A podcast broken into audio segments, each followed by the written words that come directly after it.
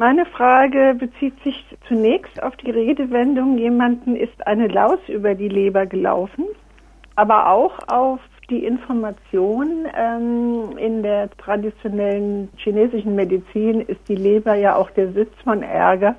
Und es werden auch bei uns, vielleicht aus der Volksmedizin, Schafläuse zur Lebertherapie eingesetzt.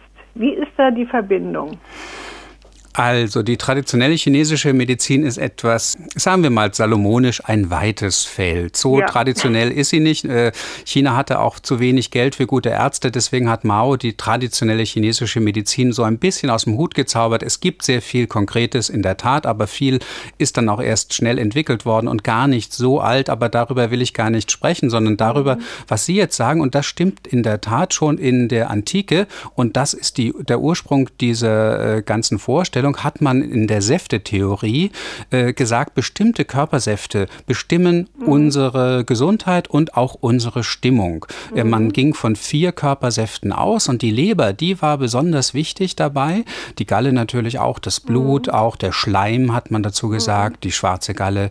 Mhm. Und also ein Melancholiker hat ebenso viel schwarze Galle. Und wenn jetzt äh, eine Reizung dazu führt, dass Lebersaft äh, ausgestoßen wird, dann ändert sich die Stimmung ganz plötzlich. Und äh, deswegen hat man jemanden dann auch äh, so necken können und sagen, ist dir eine Laus über die Leber gelaufen? Also ein ganz kleines, ein ganz winziger Reiz, mhm. wie wenn eine Laus da wäre, führt zu einem Ausstoß von Lebersaft mhm. und damit mhm. zu so einer plötzlichen Stimmungsänderung.